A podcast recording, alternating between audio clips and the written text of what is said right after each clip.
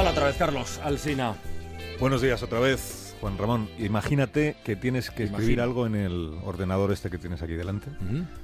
Pon tu mano sobre el teclado, como has hecho tantas otras veces, e imagina que al ponerla ahí, dejas de verla.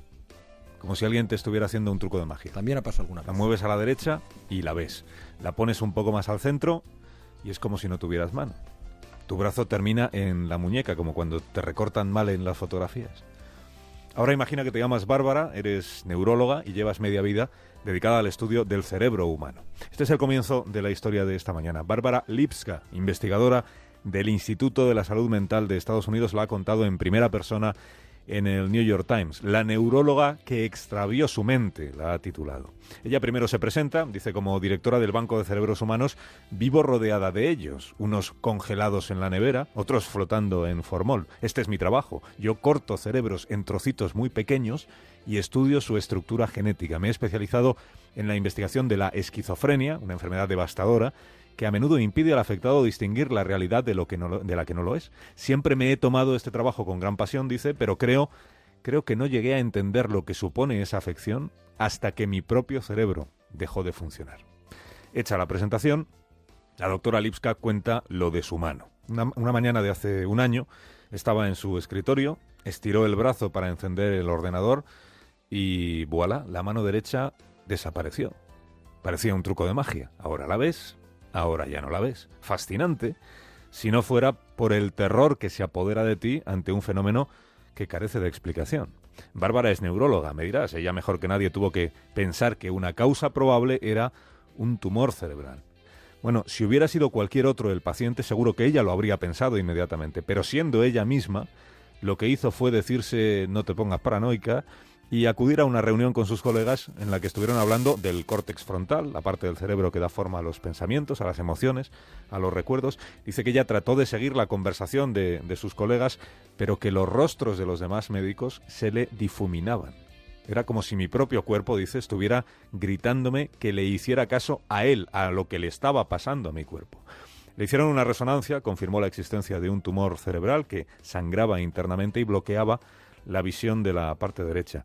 El diagnóstico fue melanoma con metástasis. Dice ella, lo más parecido a una sentencia de muerte. Y allí estaba yo, Bárbara Lipska, científica, deportista, esposa, madre, abuela, una vida completa, una vida muy grata, pero un día desaparece mi mano por arte de magia y todo para mí se ha terminado. Lo siguiente fue extirpar el tumor, limpiar la sangre y recuperar la visión completa. Pero se descubrieron nuevas lesiones en su cerebro, pequeñas pero constantes. Nuevos tratamientos, primero la radiación, después inmunoterapia experimental y mi cerebro, escribe ella, hecho un asco. Solo que entonces ella no lo percibía así. Para quienes estaban a su alrededor era evidente que las cosas iban mal, incluso muy mal, porque su conducta se hizo extrema, como si exagerara a propósito rasgos de su carácter. La costumbre que ella tenía de estar siempre activa, por ejemplo, se había convertido en una obsesión. Interrumpía las conversaciones a la mitad alegando que le urgía hacer alguna cosa. ¿Qué cosa? le preguntaban. Y ella no sabía responder, pero se iba. Se volvió maleducada, impertinente, no recordaba el párrafo que acababa de leer, lo pagaba con quien tuviera más cerca. Un día salió a correr por el bosque vestida de fiesta. Todos a su alrededor veían que estaba mal, menos ella que racionalizaba sus conductas con excusas absurdas y se engañaba a sí misma convencida de que la inmunoterapia había sido exitosa y ya estaba curada. Hasta que un día, en uno de esos arrebatos de locura, digamos, la llevaron a urgencias, le hicieron nuevas pruebas y detectaron nuevos tumores en su cabeza. El escáner no dejaba lugar a dudas, inflamación severa del córtex frontal. Ella dice ahora, he estudiado justo ese área de nuestro cerebro, de nuestra cabeza, durante 30 años. Sé lo que significa que esté inflamada, el efecto que tienen las personas. Pero en lugar de asumirlo, decidí que el médico y mi familia estaban conspirando contra mí. Aquel seguramente fue el día que Bárbara tocó fondo. Siguió diciendo a quien quiso escucharla que a ella en realidad no le pasaba nada, que eran exageraciones de los demás. Quizá algún despiste, algún episodio de mal humor, pero nada que no le pase cada día a cualquiera de nosotros. Pero justo por eso le dijeron, tómate la medicación que más da, si estás bien vas a seguir estándolo.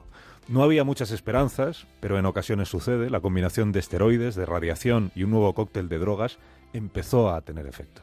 Los tumores se reducían, las células cancerígenas iban siendo eliminadas. Dice Bárbara, mi cerebro empezó el viaje de regreso. Regresaron los recuerdos, regresó la conciencia de mis propios actos. Era como si despertara de un profundo sueño.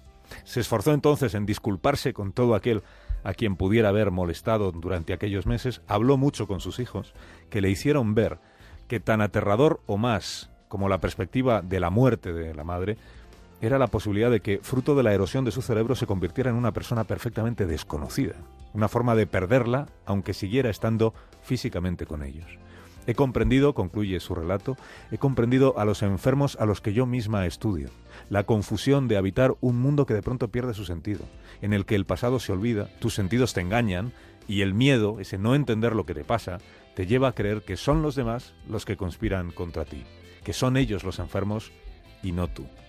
Hoy casi todos sus tumores han desaparecido, su enfermedad remitió, puede poner Bárbara la mano sobre el teclado, Juan Ramón, y ahí sigue estando su mano sin trucos de magia.